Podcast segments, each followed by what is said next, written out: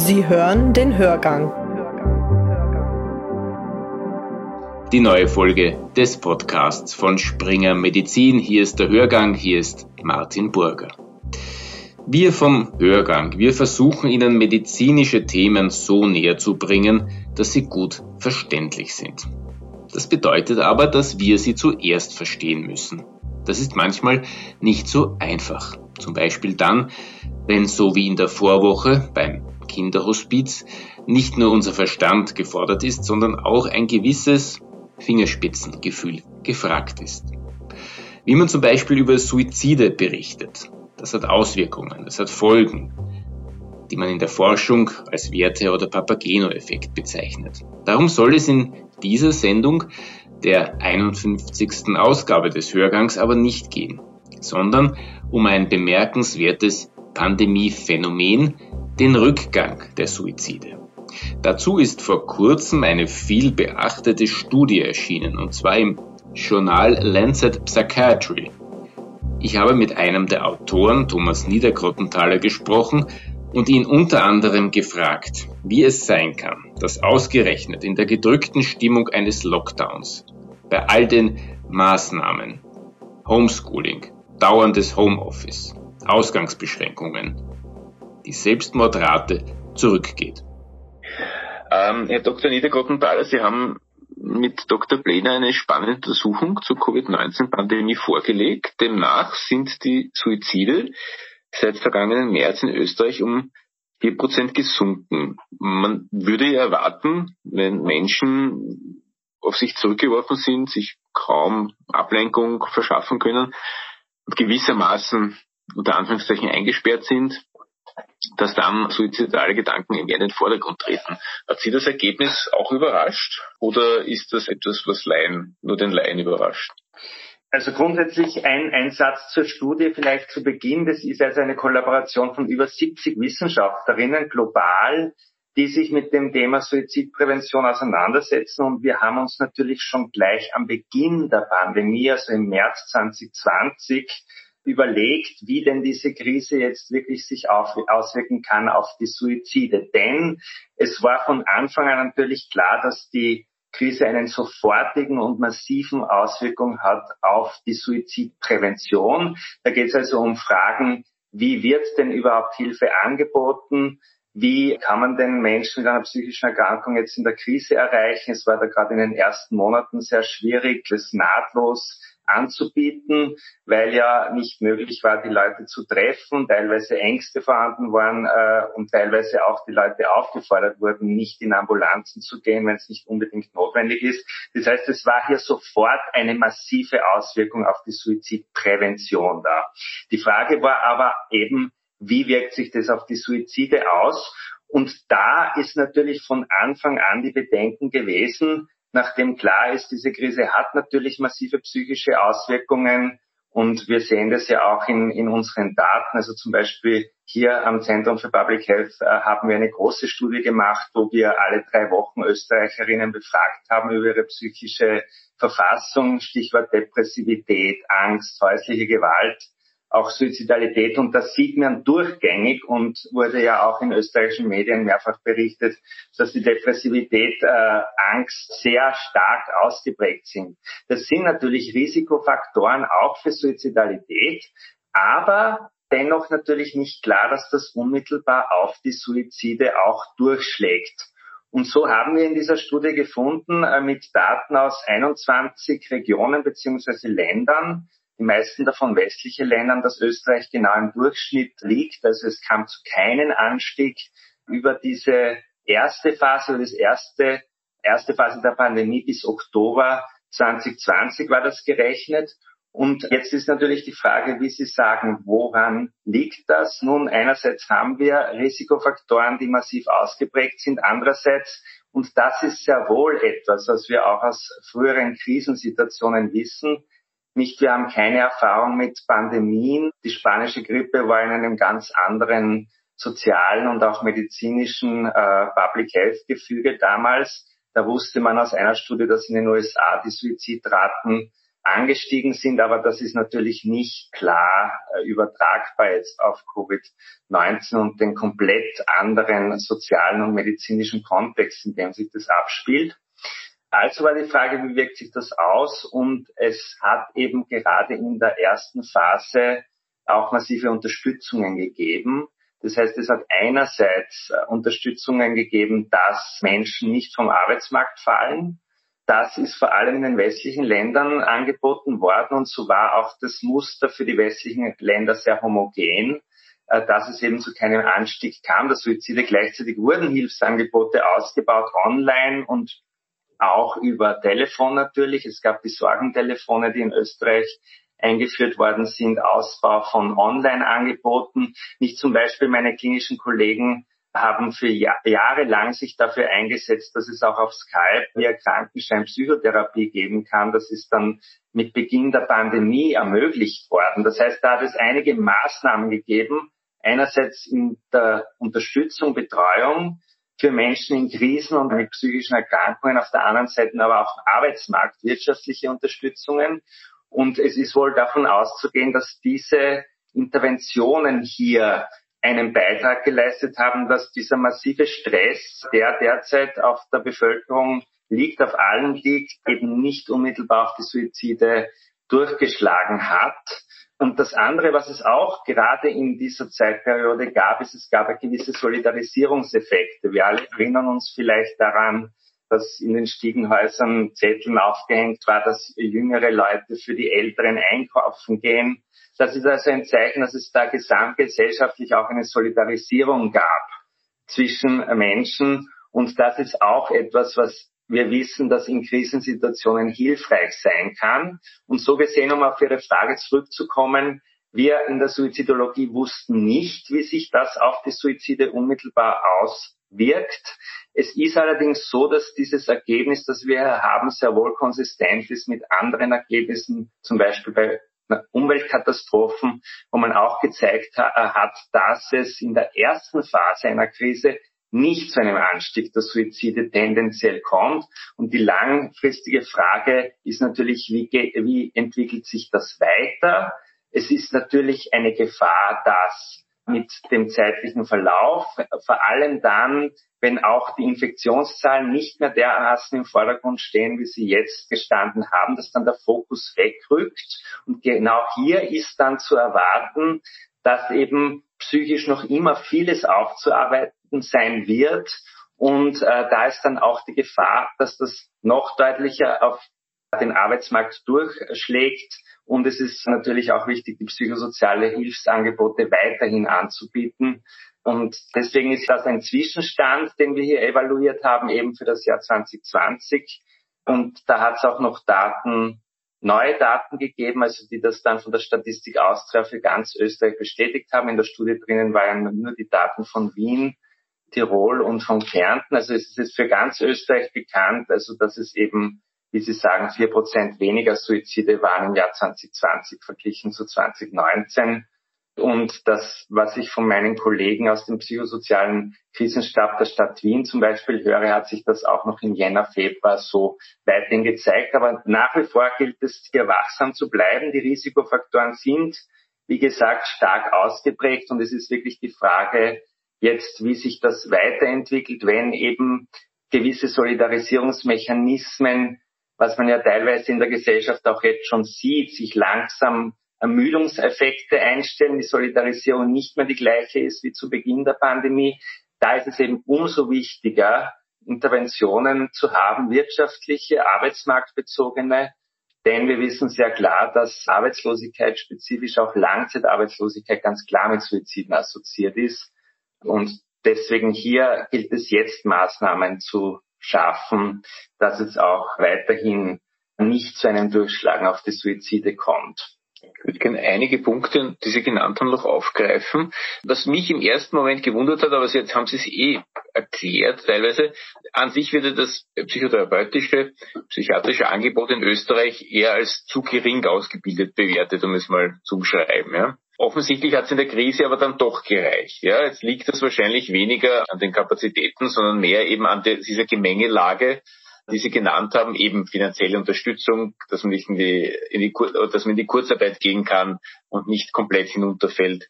Dass tatsächlich äh, Hilfe, Hilfe geleistet wurde, solidarische am Anfang, dass das wahrscheinlich die eine Gemengelage von Faktoren war, die zusammen sozusagen das hintangehalten hat, die Suizide. Ich weiß nicht, ob Sie einen Faktor da herausgreifen wollen, der, der entscheidend war. Also ich glaube, was hier ganz wichtig ist, ist diesen Mangel, den Sie beschreiben, den gibt es natürlich auch schon vor Covid. Das ist etwas, was in Österreich schon seit vielen, vielen Jahren am Tableau ist. Nicht, wir hatten zum Beispiel jetzt ganz rezent wieder die Diskussion über die Kinder in der Jugendpsychiatrie, die mangelnden Betten. Da gibt es ganz klar Verbesserungspotenzial und das gab es auch schon vor Covid. Jetzt ist es vielleicht so, dass es ganz hilfreich ist, da auch einmal einen Satz zu sagen über das, wie das vor Covid war. Wir hatten in Österreich seit 1987 im Prinzip rückgehende Suizidzahlen. Also das ist ein Trend, wenn wir halt sagen, es ist vier Prozent weniger, das ist genau die Fortsetzung des Trends seit 1987 mehr oder weniger. In Wien ein Minus von minus 60 Prozent bei den Suiziden, in Österreich gesamt immer noch 50 Prozent. Und wenn wir uns das ein bisschen genauer anschauen, dann bekommen wir vielleicht auch Klarheit über die Frage, die Sie stellen. Es war nämlich so in den 60er, 70er Jahren, da hatte man noch den Eindruck, dass Suizid eher ein städtisches Phänomen ist. Das heißt, die Zahlen waren in der Stadt höher als am Land. Das hat sich dann sukzessive gedreht. Sie sind deutlich stärker in der Stadt zurückgegangen als am Land, allerdings am Land auch ein Rückgang zu sehen. Und so ist das Suizid heutzutage in Österreich, und das ist in vielen westlichen Ländern so, eher ein ländliches Phänomen. Und das ist natürlich auch sehr eng mit dieser psychosozialen Situation der Unterstützungsmöglichkeiten verbunden, denn es hat gerade in der Stadt einen Ausbau gegeben, auch von mobilen Kriseninterventionsangeboten, die hier sicherlich besonders wichtig sind, wohingegen am Land es teilweise eine Abwanderung gab, auch natürlich was Hausärzte und so weiter, die auch eine wichtige Rolle in der Suizidprävention haben, angeht. Das heißt, hier ist mehr ein Mangel entstanden am Land und in der Stadt wurden Hilfsangebote tendenziell ausgebaut und damit einhergehend sind in der, in der Stadt jedenfalls die Suizide auch deutlich mehr zurückgegangen. Und das war, ist natürlich etwas, was uns auch schon vor Covid begleitet hat. Hier ist jetzt die Frage bei Covid, wie gut können diese Angebote, die geschaffen wurden, um ja auch zu kompensieren, dass man sich vor allem in der ersten Phase nicht äh, physisch treffen konnte, wie gut können die verschiedenen Patientinnengruppen auffangen. Da weiß man noch relativ wenig darüber. Zum Beispiel, wenn jemand einen sehr strukturierten Tag vor Covid hatte, was ja gerade auch bei psychischen Erkrankungen besonders wichtig ist für manche Patienten, dass das klar strukturiert ist, wenn dann die Hilfe hier ausfällt und stattdessen ein Online-Angebot da ist, weiß man zum Beispiel sehr wenig davon, welche Personengruppen hier gut damit umgehen können, wo das Angebot dann wirklich greift und welche nicht. Aber diese ersten Zahlen sind insofern eine Ermutigung, dass es nicht unmittelbar zu einem Durchschlagen auf die Suizide kam, dass gleichzeitig viel Verbesserungspotenzial da ist, das auch schon vor der Krise da war und dass wir gleichzeitig auch noch viel besser verstehen lernen müssen, welche Patientinnen und Patienten mit diesen Arten von Angeboten gut umgehen können und welche Schwierigkeiten haben und wie man das optimieren kann. Das ist natürlich die andere Seite der Medaille. Den Ermüdungseffekt, den Sie in der Pressesendung und jetzt auch angeführt haben, den erlebe ich zum Beispiel bei Kindern in meinem Umfeld, auch bei meiner eigenen mhm. Tochter sehr stark. Die sagen jetzt, das haben sie am Anfang nicht gesagt, das, also vor einem Jahr, sie sagen, sie wollen nicht mehr. Teilweise höre ich auch, sie wollen nicht mehr leben, was mich halt hellhörig gemacht hat. Das ist alles unerträglich. Also jetzt, es dürfte, auch wenn man mit den Kindern was unternimmt, wenn man sie in den Park bringt, wenn man rausgeht mit ihnen, dürfte die Gesamtbelastung, Überforderung, auch digitale Überforderung doch sehr groß sein. Das steht immer ein bisschen im Widerspruch zur offiziellen Lesart, dass die Kinder, die jetzt sozusagen digitale Kompetenzen erwerben, einen Vorsprung herausarbeiten. Das ist sicher auch richtig, ja, mhm. dass die sicher mhm. besser aufgestellt sind. Aber gleichzeitig erlebe ich zumindest, dass die Kinder schwerst überfordert und alleingelassen sind. Sind diese Probleme nur aufgeschoben durch den Lockdown oder und nicht aufgehoben? Und wie kann man die Kinder, Sie haben es eh auch das schon angedeutet, wie kann man die Kinder und andere Gruppen auffangen oder betreuen? Welche Angebote kann man ihnen machen, mhm. damit die Pandemie nicht langfristig dann doch durchschlägt. Da muss man vielleicht ein bisschen auch das richtigstellen. Unsere Studie bezieht sich auf die Suizide. Das sind also die Todesfälle durch Suizid andere Studien und darunter auch eine, die wir hier eben auch am Zentrum machen, hat sich mit der psychischen Gesamtsituation in Österreich beschäftigt, wo wir eben repräsentativ Österreicherinnen befragt haben, ab 16 Jahren altersrepräsentativ, geschlechtsrepräsentativ, nach Bildungsstand repräsentativ und auch nach Wohnbundesland repräsentativ. Das war eine große Umfrage und die bestätigt ganz genau, was Sie sagen. Wir sehen hier, dass Jugendliche, junge Menschen deutlich schlechter abschneiden. In unserer Studie waren zum Beispiel 12 Prozent aller 16 bis 29-Jährigen, die angaben, dass sie Suizidgedanken haben. Das ist im Vergleich zu den 70-Jährigen waren es 4 Prozent. Das heißt, wir sehen hier ganz klar über alle Parameter, die wir erhoben haben, dass die psychischen Stressoren bei den jungen Menschen höher ausgeprägt sind und auch wichtig, was Sie sagen, die Familien mit kleinen Kindern im Haushalt sind auch stärker belastet. Da kommen also auch Risikogruppen dazu, jetzt nicht unbedingt für den Suizid allein, sondern für psychische Beschwerden, die normalerweise nicht Risikogruppen sind, wo also schon die Krise einen sehr spezifischen Effekt hat, also die Erkrankungen, aber auch die Maßnahmen, die gesetzt werden. Auch dazu gehören übrigens die Gesundheitsberufe. Wir sehen ganz klar, dass äh, Menschen mit Patientenkontakt, also Ärztinnen, Ärzte, auch Krankenschwester, Krankenpfleger, deutlich schlechter abschneiden bei all diesen Parametern. Das sind nicht klassische Risikogruppen, das kommt hier dazu in dieser Krise. Und wenn Sie sagen, die digitale Welt, natürlich auf der einen Seite ist es gerade in dieser Krise vielleicht noch klarer als vorher, wie wichtig es ist, dass wir eine digitale Welt haben. Es wäre sehr schwer vorstellbar, wie Patientinnen und Patienten denn ihre Unterstützung gerade im psychiatrischen Bereich auch bekommen hätten, in der ersten Phase vor allem, also März, April 2020, wenn es denn keine digitalen Möglichkeiten gegeben hätte. Also insofern natürlich ganz, ganz wichtig, dass es die gibt, aber gleichzeitig gilt auch, was Sie sagen, dass es also eine digitale Überforderung geben kann, gerade auch bei Jugendlichen, die auch vorher schon viele Stunden wöchentlich in den sozialen Medien sich aufgehalten haben und jetzt noch mehr drinnen sind. Da haben wir auch die Berichte, dass es hier zum Beispiel auch zu Essstörungen gekommen sind, die in manchen Foren ja auch glorifiziert dargestellt werden, wo damit, wo sozusagen auch Vulnerabilitäten noch weiter verstärkt werden können. Das heißt, das hat auf jeden Fall zwei Seiten. Wichtig ist sicherlich, was Sie eh selbst auch gesagt haben, dass mit den Jugendlichen, mit Kindern gesprochen wird, dass es gesprochen wird, wie es ihnen geht, dass wenn Suizidäußerungen gemacht werden, dass nachgefragt wird und dass, wenn sich herausstellt, da besteht wirklich ein Problem, da sind Suizidgedanken da, dass dann auch professionelle Hilfe in Anspruch genommen wird, die ja auch verfügbar ist. Und natürlich ist es sehr wichtig, dass auch eine Tagesstruktur so rasch als möglich wieder entsteht, wo die Kinder also auch wieder in die Schule gehen können, wo also ermöglicht wird, dass hier auch wieder eine entsprechend die, die Maßnahmen so gesetzt werden, dass gerade auch die jungen Menschen, die jetzt besonders belastet sind, hier eine Entlastung finden. Das heißt, wenn abgewägen werden muss, welche Maßnahmen können gelockert werden, welche nicht. Das ist ja immer eine Abwägungsfrage, nicht? Das beschäftigt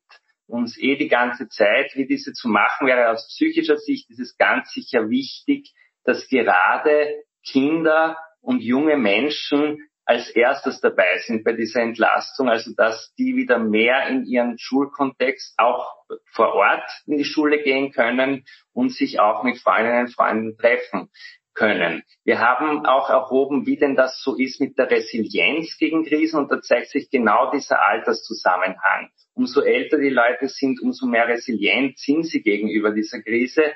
Zwar hat niemand von uns eine Pandemie erlebt, aber es ist doch so, dass jene Menschen, die eben schon ein gewisses Alter haben, doch sehr viel erlebt haben über ihr Leben und dadurch wohl auch mit dieser Krise jetzt besser umgehen können als die, die jünger sind und noch nichts in diese Richtung erlebt haben.